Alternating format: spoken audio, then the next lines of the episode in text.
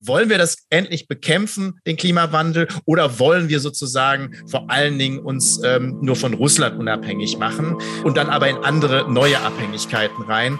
Äh, das ist irgendwie eigentlich die Frage, von der abgelenkt wird.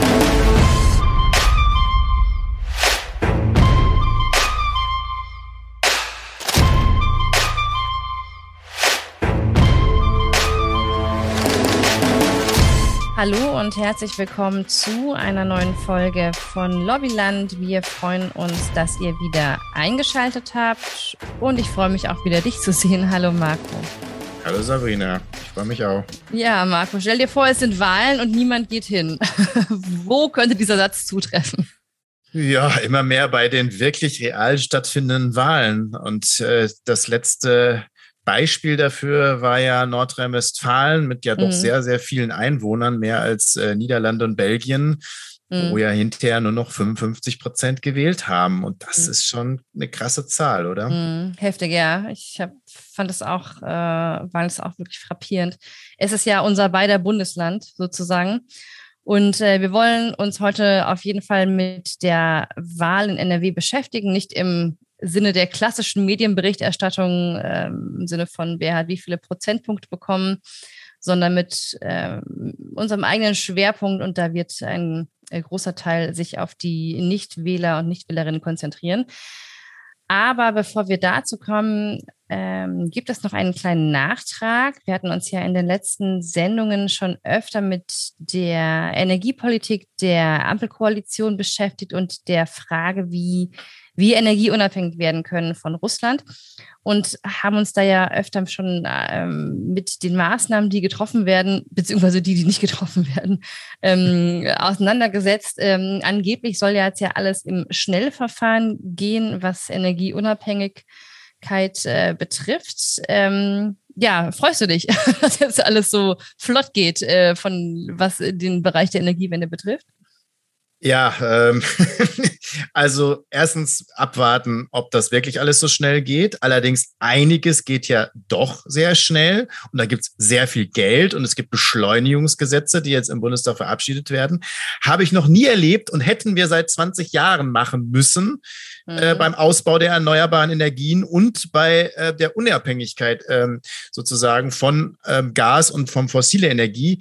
Jetzt machen wir aber Schnellverfahren, um wieder neue Abhängigkeiten äh, zum Beispiel beim Gas oder fossilen Energie zu schaffen und die wir auch nicht in ein paar Jahren wieder loswerden, sondern uns wieder, wieder langfristig zu binden. Wir machen den gleichen Fehler wieder, den wir vor 20 Jahren schon gemacht haben. Mhm.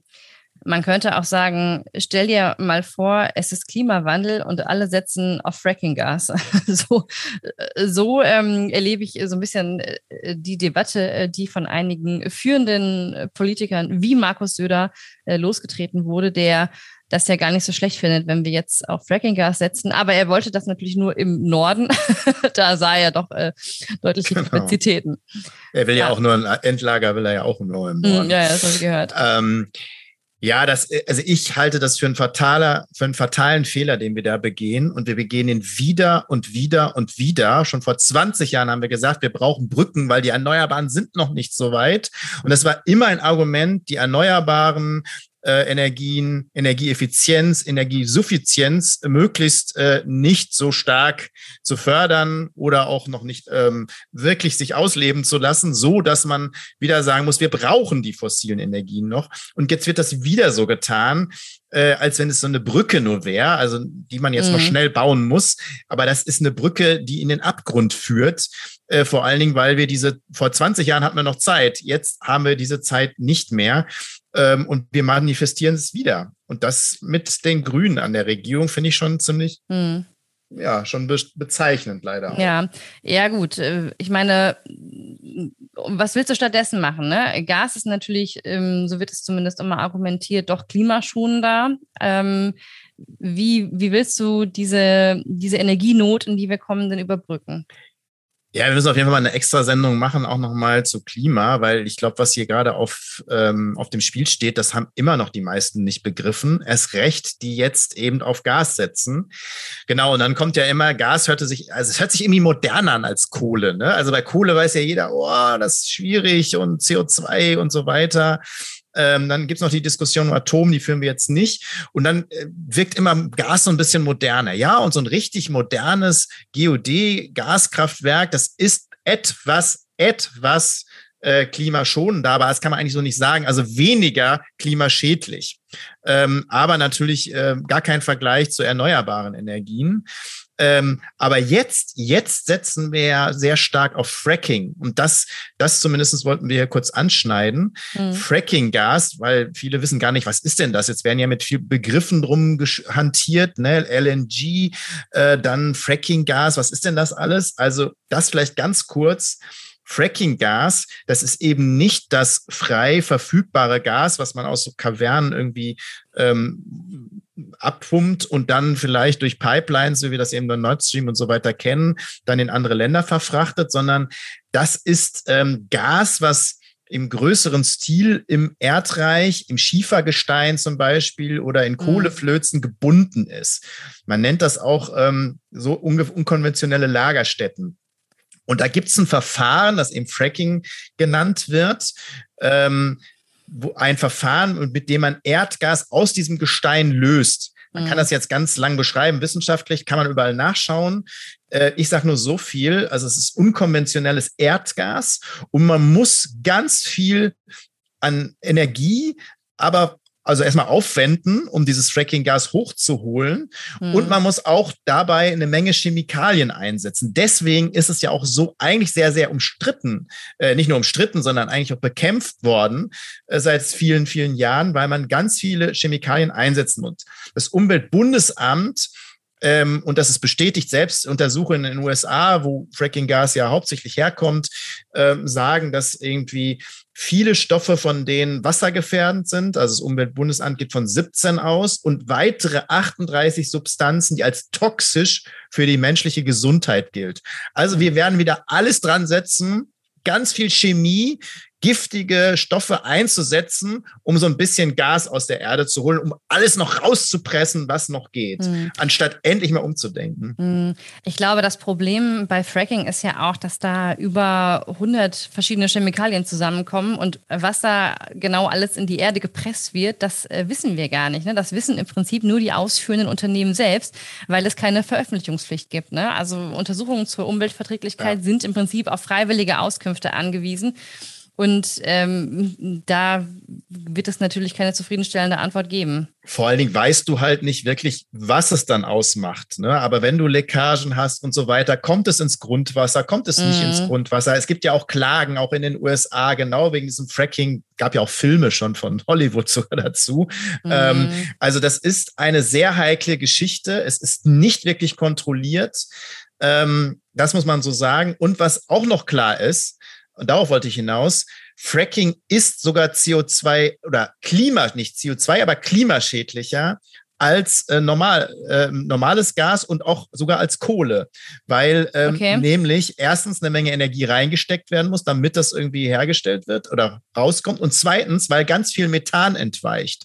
Und selbst mhm. wenn man das geplündert hat, also das ganze, Methan, äh, ganze Gas rausgeholt hat, noch 20 Jahre später entweicht Methan aus diesen Bereichen. Mhm. Und Methan ist 20 mal so klimaschädlich wie CO2 und damit ist die Klimabilanz richtig schlecht. Also man mhm. könnte fast dann sogar überlegen, also wenn es einem sowieso nicht mehr drauf ankommt, dann könnte man eigentlich wieder überlegen, ob Braunkohle und Kohle nicht doch eine Zukunft haben sollte. Ja, Jetzt hat ja ähm, jetzt nicht speziell auf Fracking-Gas bezogen, aber generell auf ähm, Gas als Energieressource bezogen unser Klima- und Wirtschaftsminister Habeck äh, sich für neue Erdgasterminals ausgesprochen. Vielleicht kannst du dazu auch noch mal kurz deine Einschätzung abgeben. Das fand ich nämlich ähm, ganz interessant. Nicht so sehr, dass er das ähm, jetzt fördert, sondern auch die Art und Weise, wie er das getan hat. Ähm, Umweltverbände haben sich ja schon bei der Ankündigung von sogenannten LNG-Terminals, vielleicht kannst du dazu gleich noch was sagen, Alarm geschlagen und darauf hingewiesen, dass äh, die Schweinswale, die ja sehr geräuschempfindlich sind, äh, davon bedroht seien. Und daraufhin hat sich Habeck als, äh, ich zitiere jetzt, das ist kein Scherz, als größter Schweinswahl-Fan im Deutschen Bundestag ähm, betitelt und dann aber gesagt, na, das ist natürlich äh, schade und er liebt Schweinswale und er kommt auch von der See und so weiter, aber wir müssen die jetzt im Prinzip für den Krieg opfern. Ähm, ich fand das irgendwie eine total schräge Vorgehensweise, muss ich sagen. Ähm, ja, vielleicht kannst du, kannst du kurz noch dazu Stellung nehmen. Wie, wie fandest du seinen Vorstoß? Zum einen, was LNG-Terminals angeht und zum anderen, was, was seine Liebe zu Schweinswahlen und die Grenzen der Liebe angeht. Ja, vielleicht zu LNGs gleich nochmal ganz kurz, aber zu dieser Vorgehensweise, ich halte das ja für eine gewisse Taktik. Ähm, weil wurde ja, man hat ja versucht, das Fass aufzumachen, so, also ich bin jetzt sozusagen sehr pragmatisch und dafür gab es ja Applaus von links bis rechts. Und obwohl ich der riesige Schweinswald-Fan bin, muss man jetzt sagen, es ist wichtiger, dass wir die Unabhängigkeit vom Gas von Russland haben. Aber ja. erstens äh, bin ich immer noch der Meinung, es gibt andere Möglichkeiten. Ja, wir brauchen Gas noch. Ähm, aber wir müssen eigentlich davon wegkommen und nicht neue Strukturen aufmachen. Da sage ich gleich nochmal was zu.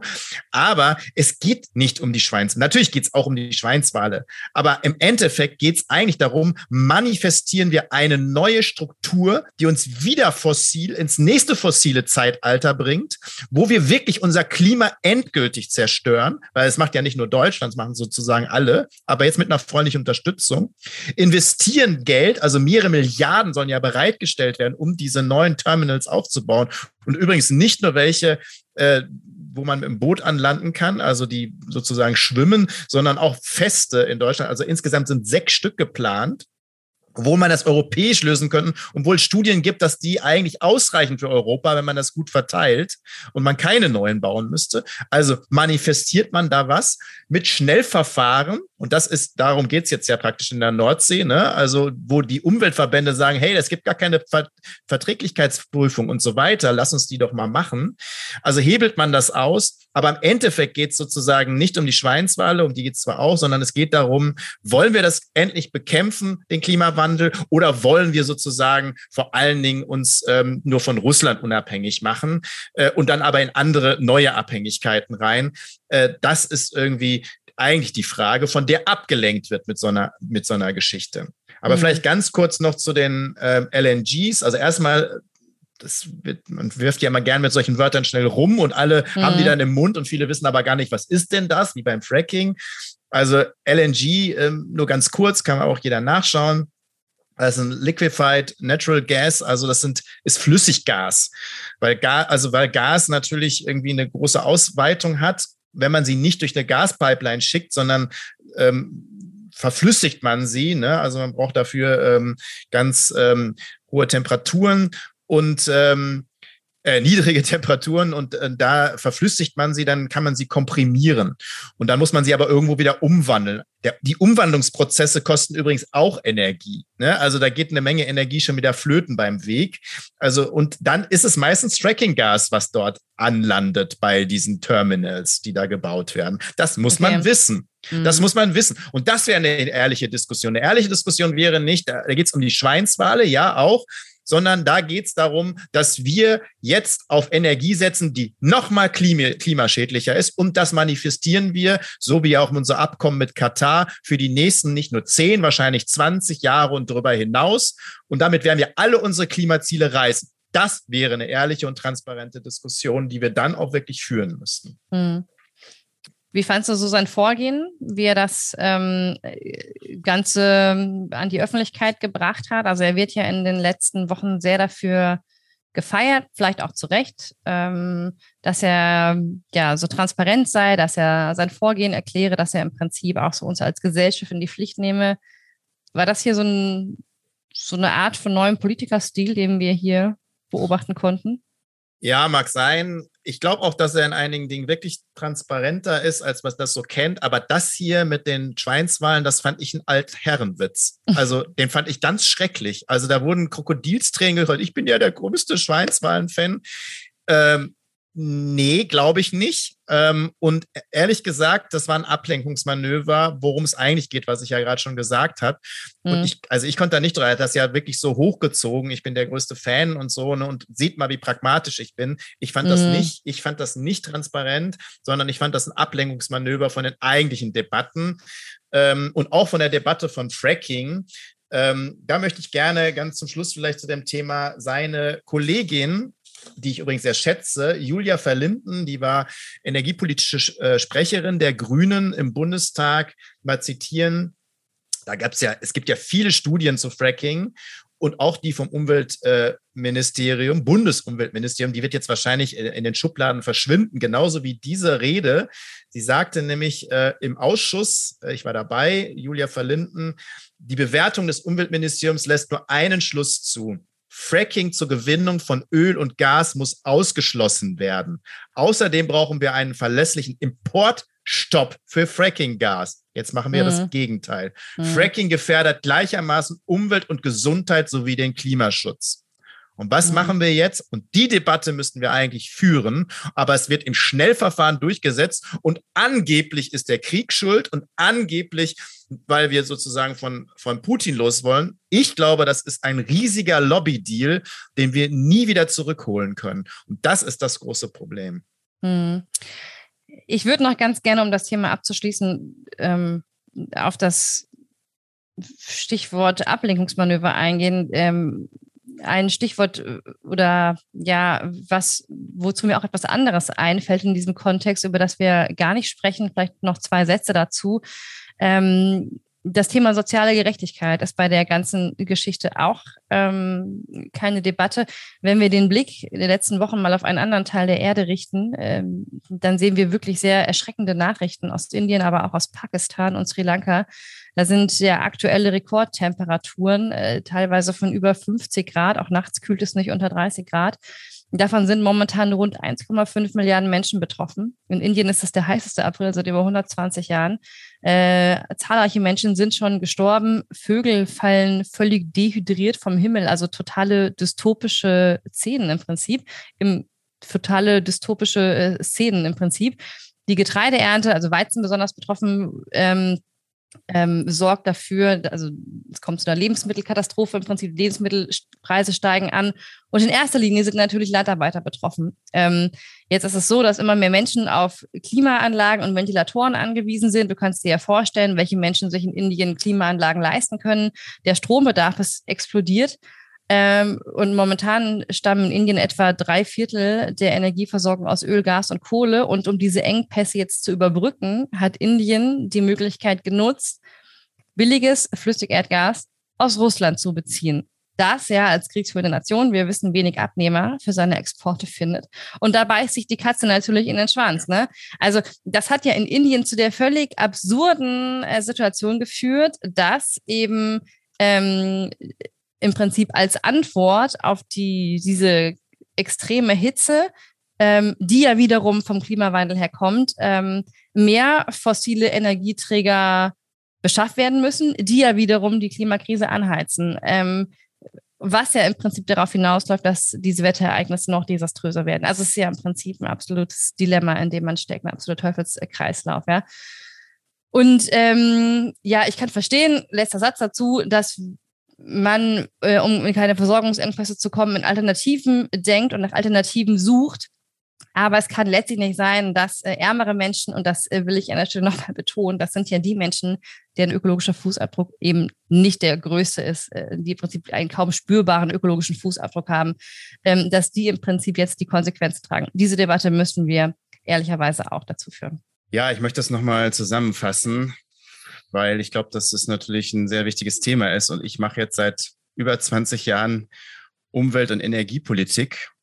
Und es war immer von Brücken die Rede, die wir jetzt unbedingt noch brauchen, bevor die Erneuerbaren, bevor Energieeffizienz dann wirklich da ist. Und diesmal brauchen wir die Brücke aber unbedingt noch. Und es gab immer eine neue Ausrede. Und der Fortschritt, die Energiewende, wirklicher Klimaschutz wurden immer verschoben.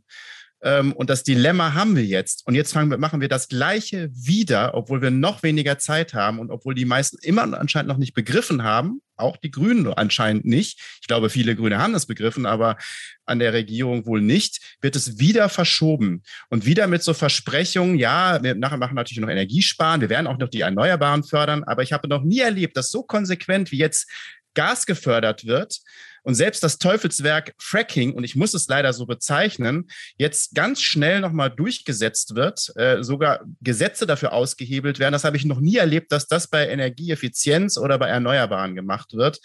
Und das halte ich für einen fatalen Weg. Erst recht mit dem Beispiel, das du genannt hast, wo wir doch wissen, dass wir eine soziale Ausgestaltung des Klimawandels, äh, des, des Klimaschutzes brauchen, weil die Armen sind die ersten, die sehr, sehr stark darunter leiden. Das gilt sowohl international als ähm, auch national und obwohl sie am wenigsten dazu beigetragen haben.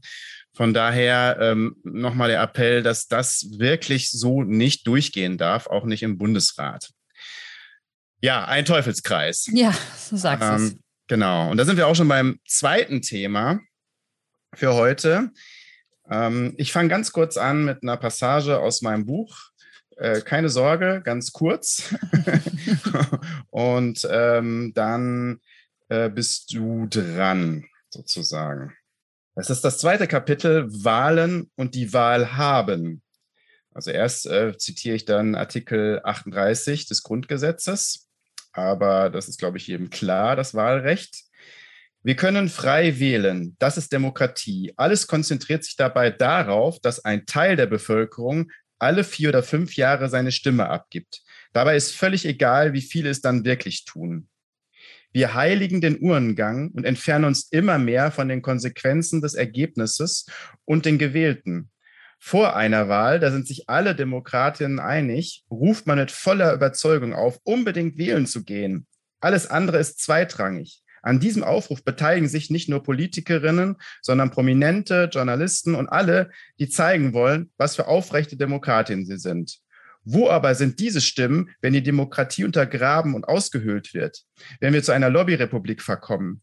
Wo sind diese Stimmen, wenn ganz viele nicht wählen gehen? Und was ist mit denen, die sich nicht mehr vertreten fühlen? Denen, die den Versprechungen von Politikerinnen grundsätzlich nicht mehr glauben. Ja, warum liest du uns diese Stelle vor? Das bevölkerungsreichste Bundesland NRW und unser beider Bundesland nebenbei hat gewählt. Ähm, wir wollen uns in dieser Folge nochmal etwas ausführlicher mit dieser Wahl beschäftigen aber nicht im Sinne der klassischen Medienberichterstattung. Du hast ja eben schon einige Aspekte vorgelesen, äh, was wir an dieser Wahl problematisch fanden und was wir auch an der Diskussion darüber problematisch fanden. Ähm, lass uns das doch mal vielleicht anhand einiger Punkte ähm, durchdeklinieren. Also wir müssen jetzt nicht nochmal wiederholen, wie die Wahl ausgegangen ist, wer mit wem möglicherweise äh, koaliert oder auch nicht. Ähm, die CDU ist stärkste Kraft geworden, aber viel aussagekräftiger sind eigentlich ähm, die absoluten Stimmzahlen. Denn wir haben hier in NRW 18 Millionen Einwohner, von denen 13 Millionen wahlberechtigt sind. Das heißt, 5 Millionen dürfen nicht wählen, weil Kind oder kein deutscher Pass oder andere Gründe. Weitere äh, 5,8 Millionen haben nicht gewählt. Also übrigens ein absoluter Negativrekord, was die Wahlbeteiligung angeht. Super bitter. Schauen wir uns gleich nochmal genauer an. Ähm, es bleiben also 7,2 Millionen Wähler und von denen haben 700.000 Stimmen äh, entweder nicht gewählt oder ungültig gewählt oder Parteien gewählt, die äh, nicht im Landtag sind. Das heißt, summa summarum, 6,5 Millionen Stimmen bleiben am Ende, die sich im Landtag widerspiegelt, wieder, die sich im Landtag widerspiegeln. Ja. Marco, das ist eigentlich eine demokratische Halbkatastrophe, oder? Ja, das ist schon, es geht schon Richtung Bankrotterklärung. Vor allen Dingen ähm, nochmal, unsere Demokratie fußt in erster Linie auf dem Wahlrecht, auf Wahlen, freien Wahlen und auf der Repräsentation der Einzelnen. Also ich selbst habe ja, wenn ich selber nicht im Parlament bin, nur wenig Möglichkeiten. Ich kann wählen gehen und wähle ja für mich jemanden, der mich repräsentiert. Und wenn sozusagen von 18 Millionen, also überhaupt auch noch die Dimension, das ist ja größer als Belgien und Niederlande, diese 18 Millionen NRW alleine, ähm, nur 6,5 Millionen Stimmen am Ende zählen. Und der Wahlsieger, das ist ja auch noch interessant, hat ja sogar ähm, Wahlstimmen, also absolute Stimmen verloren. Er hat mhm. ja. Ähm, 244.000, ja. Ja, das muss man mal überlegen. Mhm. Und äh, wenn man das jetzt mal runterrechnet, von, selbst von allen Wahlberechtigten ist die CDU nur von jedem Fünften gewählt worden. Äh, von jedem Achten, der in NRW lebt. Das heißt, die neue Regierung, also die, die das die, die Geschicke unseres Landes bestimmen und die Politik machen, die wir ja alle ausbaden müssen, ähm, hat eigentlich nur die Unterstützung von jedem Achten, der hier lebt. Und das ist keine Repräsentation. Das ist mindestens eine Repräsentationskrise.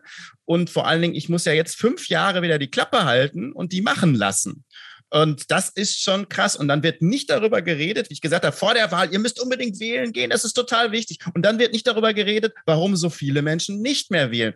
Und wenn das getan wird, hatten wir schon im Saarland und in Schleswig-Holstein, dann nur so auf diese Art und Weise, ähm, naja, die sind faul, die sind dumm, war, ähm, die sind einfach zu Hause geblieben, das Wetter war zu schön, mhm. oder?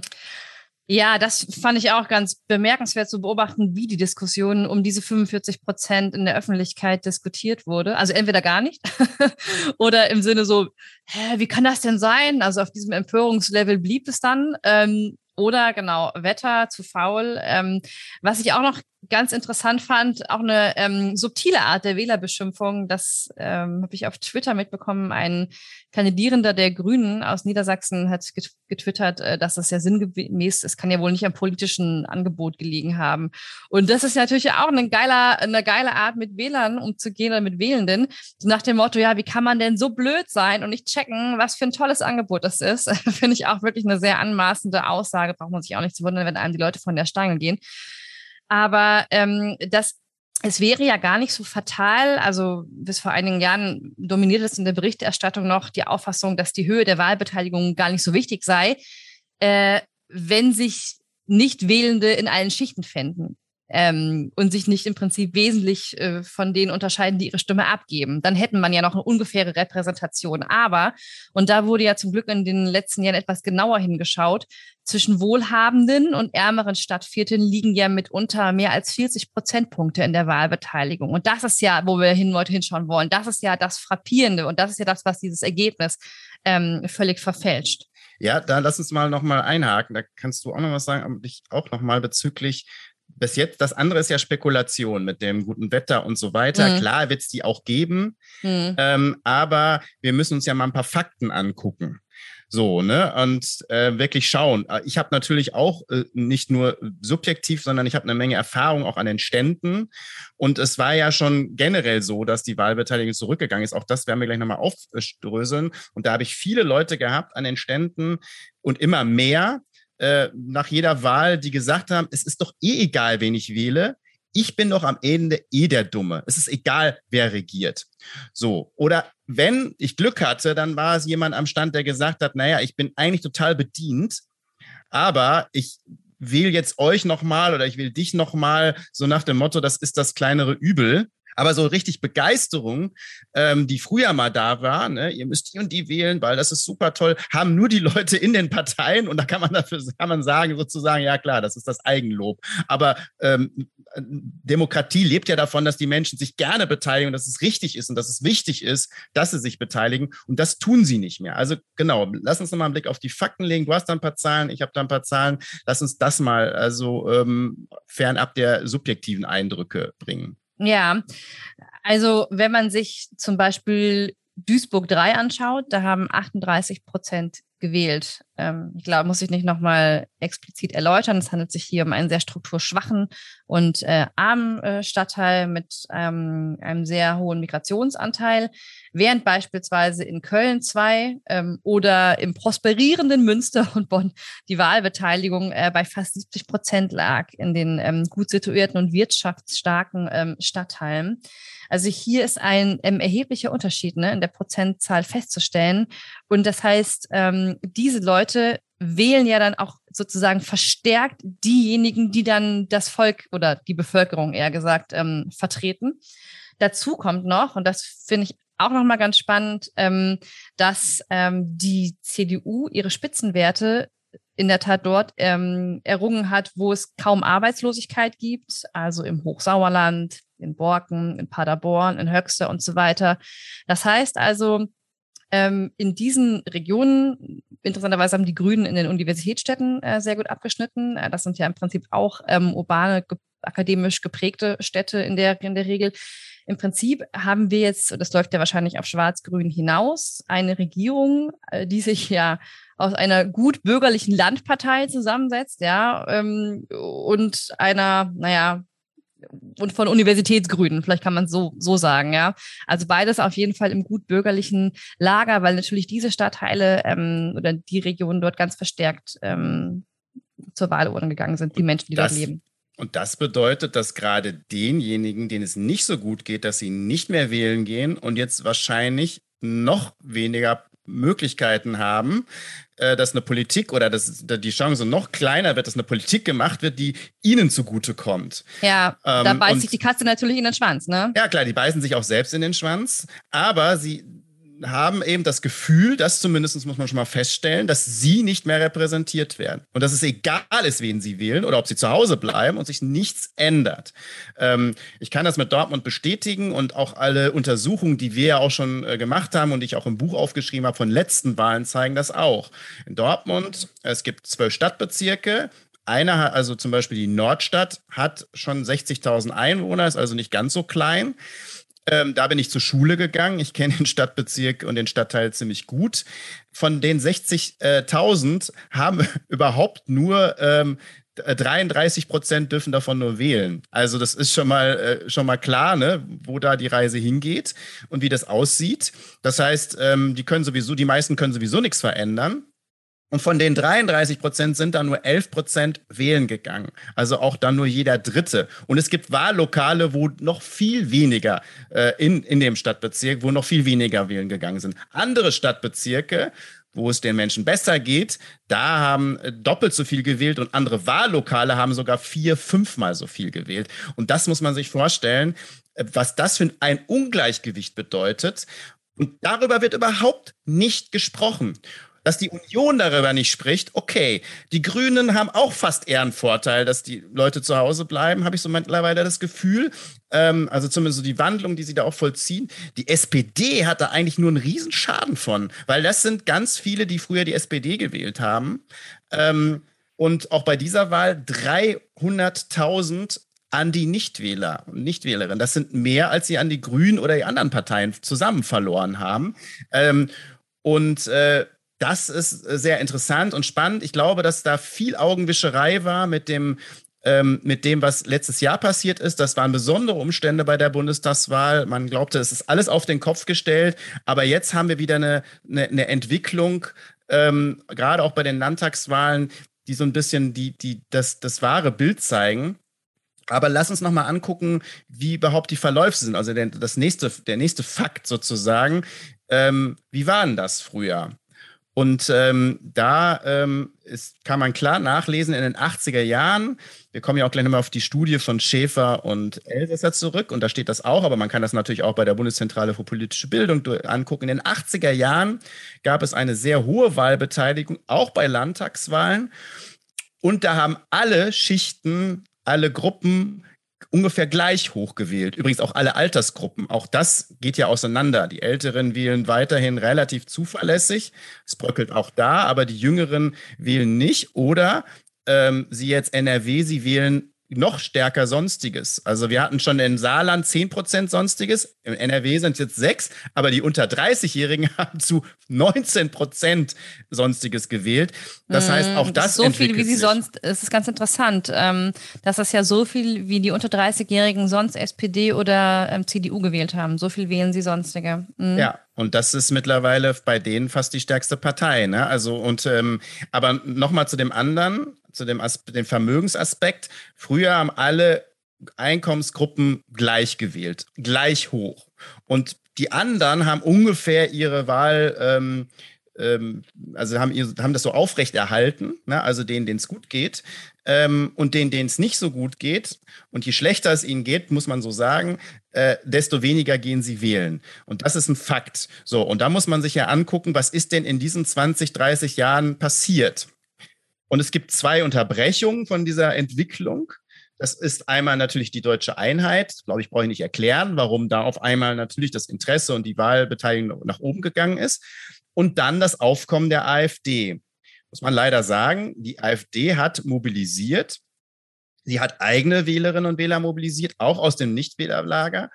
Aber sie hat natürlich auch dafür gesorgt, dass äh, alle anderen Parteien wieder mehr gewählt werden, um die AfD nicht so genau. stark werden zu lassen. Ja, ja, genau. Mobilisierung in zwei Richtungen sozusagen.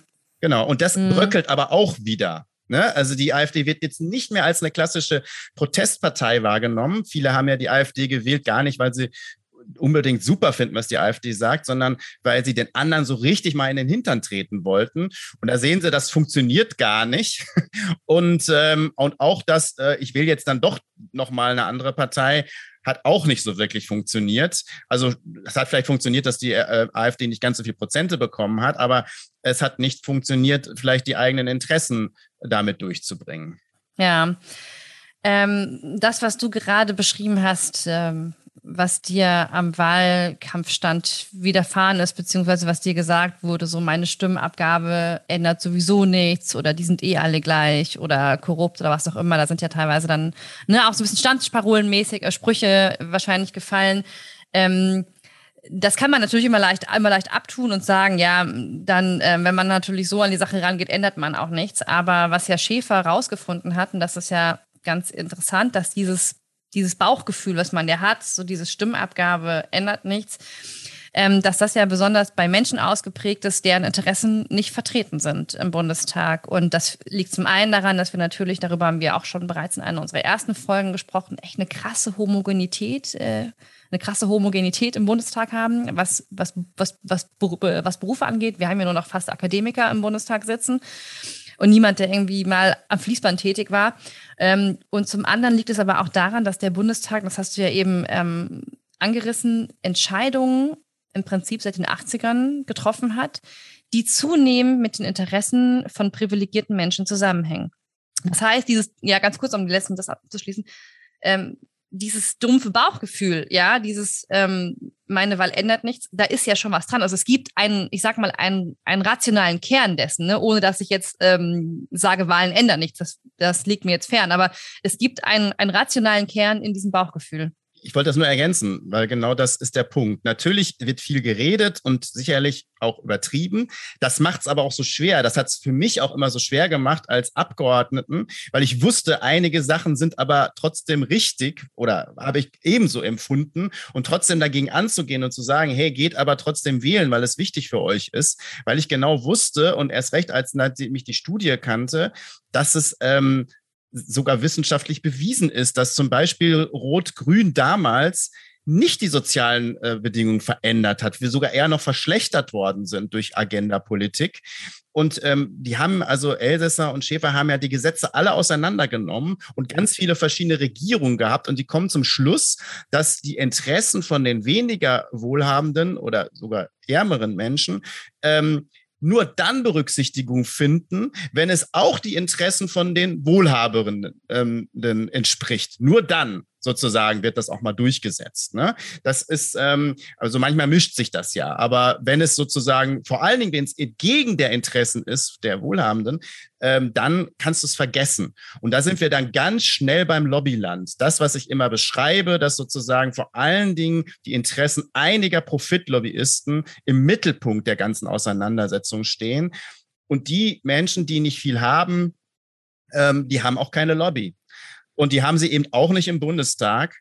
Und viele, die im Bundestag sitzen, können das auch gar nicht mehr nachvollziehen, weil sie nie damit zu tun hatten und meistens mhm. auch schon ihre Eltern Akademiker sind. Und da kommt dieses, ähm, ne, also ich werfe das ähm, diesem grünen Kandidierenden ja auch nur bedingt vor, aber da er argumentiert ja völlig aus seiner, aus seiner Bubble heraus. Mensch, das ist doch ein tolles Angebot. So, dann nehmt das doch mal wahr. Ne? Ich glaube, es ist, es ist auch für viele ein Angebot, aber es ist eben nur für eine bestimmte Schicht. Ich unterstelle jetzt einfach mal, dass es einfach eine, eine gut bürgerliche, ähm, akademisch geprägte und eher wohlhabendere Schicht ist als ähm, die Interessen der Nicht-Privilegierten. Und die, ähm, das, das ist ja das Bittere, ne? Ist ja nicht so, dass es hier in NRW keine keine Probleme gäbe im, so, im, im, sozialen Bereich. Aber die Partei, die sie hätte auffangen müssen, die hat äh, katastrophal Ja, und die spielten auch fast keine Rolle im Wahlkampf. Dann kommt mal so ein bisschen mit Mieten. Klar haben die Linken äh, bestimmte Themen deutlich gemacht, aber die werden ja gar nicht mehr wahrgenommen. Und die spielen auch im Diskurs, im Öffentlichen, erst recht dann in den Medien eigentlich gar keine Rolle mehr. Ähm, da geht es höchstens dann wieder um ihren Streit. Das ist aber um ihre Inhalte wird nicht diskutiert. Ähm, und ähm, im Endeffekt ähm, sozusagen sehen viele keine Alternative mehr. Selbst wenn es natürlich diese Nuancen gibt, aber auch da, glaube ich, gibt es viel, und das beschreibe ich ja auch, viel Symbolpolitik. Immer dann, wenn eine Partei an der Regierung ist, wird ja vieles von dem, was sie noch stark im Wahlkampf vertreten haben, also was eine starke Färbung hat und vielleicht wirklich eine Alternative zu den anderen bildet, ähm, mindestens verwässert, äh, wenn nicht sogar ausgeschaltet. Äh, und damit meine ich jetzt nicht, dass man Kompromisse machen muss, aber wie jetzt in der Ampel, also es gibt ja eine Menge Punkte, wo SPD und Grüne sich einig sind, eigentlich im Wahlkampf einig waren und zu, dann drei Viertel repräsentieren in dieser Ampel, aber drei Viertel ihrer Interessen äh, setzen sie da nicht durch. Und da kommen natürlich dann nochmal andere Mechanismen, über die wir dann auch nochmal diskutieren müssen. Ähm, aber das ist, glaube ich, irgendwie der Kern. Und da muss man sagen, gibt es, wie gesagt, auch Fakten. Und da frage ich mich, es kann nicht sein, dass wir nicht darüber diskutieren und dass vor allen Dingen nicht soziale Parteien oder angeblich soziale Parteien, die ganz viel Verlust deswegen erlitten, das zumindest auf die Tagesordnung setzen, dass viele Menschen nicht mehr, das, mal, das sind eigentlich mal ihre Leute gewesen. Ähm, und ähm, ja, ähm, das, das verstehe ich nicht. Da bin ich irgendwie mittlerweile ratlos vor allen Dingen Demokratie macht es doch aus, diese Wahlen. Ne? Also ja. wenn man die so wichtig findet. Also ähm, ich glaube, so dass ein Argument immer ist, ähm, dass Wahlen ja nur eine Form von politischem Engagement abbilden. Es gibt ja noch viele andere, ne? Bürgerinitiativen, Petitionen, Demonstrationen, Online-Protest, äh, Produktboykott und so weiter. Nur, das ist ganz interessant, dass, das, dass man rausgefunden hat, ähm, also dass man sozusagen sagt, die Leute gehen nicht wählen, aber sie sind auf eine andere Art politisch. Aber man hat ähm, im Prinzip rausgefunden, ich glaube, das geht auch auf äh, Schäfer zurück, ähm, wer sich eben ehrenamtlich engagiert, politisch, ähm, oder in anderer Form, der sozusagen ersetzt nicht die Stimmabgabe bei der Wahl, ähm, sondern es ist mit hoher Wahrscheinlichkeit so, dass man halt beides tut. Ne? Also dass ähm, wieder so ressourcenreiche Bevölkerungsgruppen beides tun. Ja, genau. Und da, wär, da würde jetzt meine Vorurteile auch ins, ins Spiel kommen, dass ähm, die, die Petitionen ähm, ähm, umsetzen oder einsetzen und die äh, auf Demonstrationen gehen, wenn sie denn alt genug sind und so weiter, äh, dann auch wählen gehen.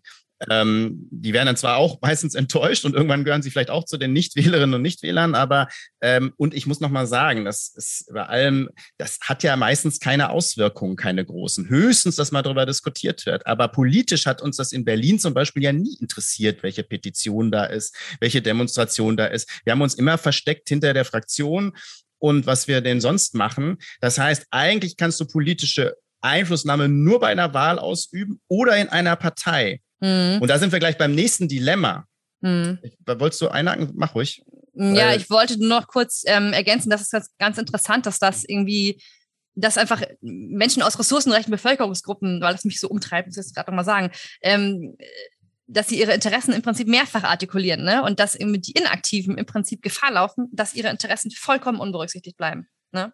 Ja, aber deswegen müssen wir das tun, weil wenn sich Leute immer mehr abwenden von Demokratie, dann, dann schadet es der Demokratie auch am mm, Ende. Das ist das große und, Problem dabei. Und, mm. und, mit solchen Sprüchen, da muss ich aber mal nochmal sagen, ne, das machen ja, ich habe diese Sprüche nach dem Motto, es gibt doch ein gutes Angebot oder die sind zu dumm oder sonst was, äh, die habe ich nicht nur von Grünen gehört, die habe ich von Liberalen gehört, die, von Soz, die habe ich von Sozen gehört, die habe ich auch von Linken gehört. Also das, das kommt von allen Seiten. Ähm, und das ist ein bisschen schon Klassizismus, muss man sagen. Ne? Ja, also absolut. diese Abwertung von denen, äh, also ich bin der Schlaue und deswegen gehe ich natürlich wählen. Und das sind die, die haben es dann auch nicht anders verdient. Ähm, und das finde ich so, auch wenn es nicht jeder so meint. Ne? Manche, glaube ich, sind vielleicht einfach auch leben wirklich in ihrer Bubble und verstehen es vielleicht auch nicht, aber die sollten genau mal in die Stadtteile gehen, wo wenig gewählt haben. Das würde ich jedem mal empfehlen. Geht mal dahin. Mhm. Geht mal dahin und sprecht mit den, Leuten, mit den Menschen und zwar nicht mhm. äh, mit einem äh, grünen oder SPD-Dress, sondern beim Bäcker und äh, da irgendwo an der Theke und hier im Dortmund sagt man so am Bütchen, ne, am Kiosk äh, mit dem Hansa-Bier. Äh, da kann man die Gespräche führen. Und da wird man das unisono hören, ne, dass es sowieso alles egal ist. Und das ist halt einfach mal interessant. Ich denke mal, viele haben diese Gespräche nicht geführt. Ich will aber noch mal auf eine auf eine höhere Ebene oder auf eine andere Ebene kommen, die das noch mal so ein bisschen mehr betrachtet, weil wenn man sich anguckt, mit der Wahlbeteiligung. Das seit 20, 30 Jahren geht das ja so in diese Richtung. Immer mit diesen kleinen Ausnahmen und Aussetzern, aber im Endeffekt ist diese Entwicklung ja klar. Und wenn man sich das mal anschaut, dann gibt es ja noch ein paar Entwicklungen. In diesen 20, 30 Jahren haben alle Parteien zusammen die Hälfte ihrer Mitglieder verloren. Mit ähm, steigender Tendenz. Auch da immer mit Ausnahmen. Dann gibt es immer eine Partei, die mal ein bisschen zulegt. Aber generell alle zusammen haben wir also heute halb so viele Parteimitglieder äh, wie vor gut 20 Jahren. Und die Überalterung in den Parteien hat äh, fundamental zugenommen. Das heißt, es gibt kaum noch Nachwuchs. Ähm, und damit ist auch die Auswahl für dann Repräsentanten Repräsentanten, also für äh, Abgeordnete und so weiter, wird dann immer kleiner, der Pool. Aber die Macht der Parteien bleibt, äh, die bleibt genauso groß wie früher, aber viel weniger beteiligen sich daran. Also noch eine Entwicklung. Und ich bin mir sicher, wenn man das mit den ganzen Untersuchungen zusammenbringt, dass das eine Wirkung ist, die der Neoliberalismus entfacht hat. Ne? Also wir hatten zumindest Tendenzen, ich glaube, wir haben nie eine soziale Marktwirtschaft gehabt, aber wir haben zumindest Tendenzen gehabt, dass es sozialer wurde, dass Menschen mehr Anteil hatten, dass sie das Gefühl hatten, meinen Kindern geht es zumindest besser. Ne? Also wenn man irgendwie äh, versucht, sich anstrengt und so weiter, kann man doch ein bisschen mehr erreichen, auch wenn man, wenn es einem vielleicht nicht so gut geht. Ähm, und die, diese, ich habe ja auch von dieser Bildungsreform damals profitiert, ähm, der Sozialliberalen. Also es gab schon ähm, auch ganz gute Tendenzen. Und das hat ja geendet im Prinzip. Ne? Also man kann jetzt auch politisch werden ne? mit Reagan und Thatcher, ne? also den ganzen politischen äh, Umbruch und natürlich mit dem Zusammenbruch des, des Ostens, dann war sozusagen das Feindbild weg und die Alternative weg und man also eigentlich hat sozusagen der Kapitalismus sich in Verbindung mit der Demokratie dort demaskiert. Und seitdem ist auch der Profitlobbyismus viel stärker geworden und seitdem wird eben weniger Rücksicht genommen. Und ähm, ich glaube, dass das einhergeht und dass das die Menschen, ohne dass sie das wirklich jetzt benennen können ähm, und natürlich nicht die Untersuchungen kennen, aber dass sie das vom Bauchgefühl her übernehmen. Und das ist der Punkt. Und das ist, so ist eine Demokratie eben nicht überlebensfähig. Mhm. Ich glaube, das, das vergessen wir auch ähm, bei der ganzen Debatte, dass das letztendlich eine Gefahr für unsere Demokratie ähm, darstellt. Und ähm, deshalb ähm, verstehe ich auch nicht, es müsste ja im Prinzip allein aus egoistischen Gründen ein, Inter ein Interesse von den ähm, großen vier Parteien geben, diese Debatte zu führen. Aber vielleicht ähm, vielleicht rettet man sich da auch einfach so von Wahlkampf zu Wahlkampf, von Wahl zu Wahl und ähm, blendet das aus, weil einfach irgendwie man denkt, es hat jetzt erstmal erstmal gereicht und äh, wir schauen in den nächsten vier Jahren. Ich weiß es nicht, es ist jetzt nur Spekulation. Ich würde das aber auch sagen. Das ist ein mhm. bisschen so wie ähm, bei ähm, doch einer Reihe von Unternehmen, die gucken auf den nächsten Quartalsbericht und äh, Parteien gucken höchstens auf die nächste Wahl und selbst das meistens noch nicht, sondern es wird dann äh, nach einer Wahl ähm, erstmal abgerechnet, Wunden geleckt oder abgerechnet ähm, und die nächste Wahl ist schon wieder noch eine Weile weg. Ähm, ich würde jetzt zum Schluss vielleicht äh, dir nochmal das Wort geben, weil eigentlich würden wir natürlich jetzt mal äh, Punkte benennen, wie man es denn besser machen kann und wie man denn Leute wieder an die Wahlurne kriegt oder überhaupt für Demokratie begeistert, weil das ist das eigentlich das Wichtige, worüber wir reden müssen. Und das tun wir auch, aber nicht heute. Warum? Weil uns interessiert, was ihr darüber denkt. Wir bekommen immer wieder nette Zuschriften mit Ideen und Vorschlägen, was man alles machen könnte und deshalb, mm, ja, rufen wir euch nochmal gesondert auf, uns mitzuteilen, welche Ideen ihr denn habt, wie man Demokratie gestalten kann, ähm, wie man Demokratie ja ausgestalten kann, vielleicht sogar. Und äh, welche Möglichkeiten es gibt, die Bereitschaft, sich politisch zu engagieren oder auch letztendlich wählen zu gehen, erhöhen könnte. Schreibt uns eine Mail an team.lobbyland.de. Wir schauen uns das an. Wir freuen uns auf eure Vorschläge und die stellen wir dann auch in der nächsten Folge vor. Genau, das machen wir dann wieder in 14 Tagen. Also dann wieder einschalten. Stichwörter könnten sein, äh, das Wahlsystem natürlich, Wahlalter, Leihstimme, 5%-Hürde, ähm, aber auch solche Sachen natürlich äh, wie Lobbyismus, Parteienallmacht, Korruption. Ähm, was sozusagen meint ihr? Also da sind wir sehr gespannt und werden das natürlich dann mit unseren Vorstellungen zusammenbringen. Da freue ich uns oder da freuen wir uns drüber, denke ich mal, Sabrina. Genau. Und ähm, ja, für heute glaube ich äh, genug der Worte, oder? Ja. In diesem Sinne, wir freuen uns auf eure Zuschriften und bis dahin. Alles Gute. Ciao.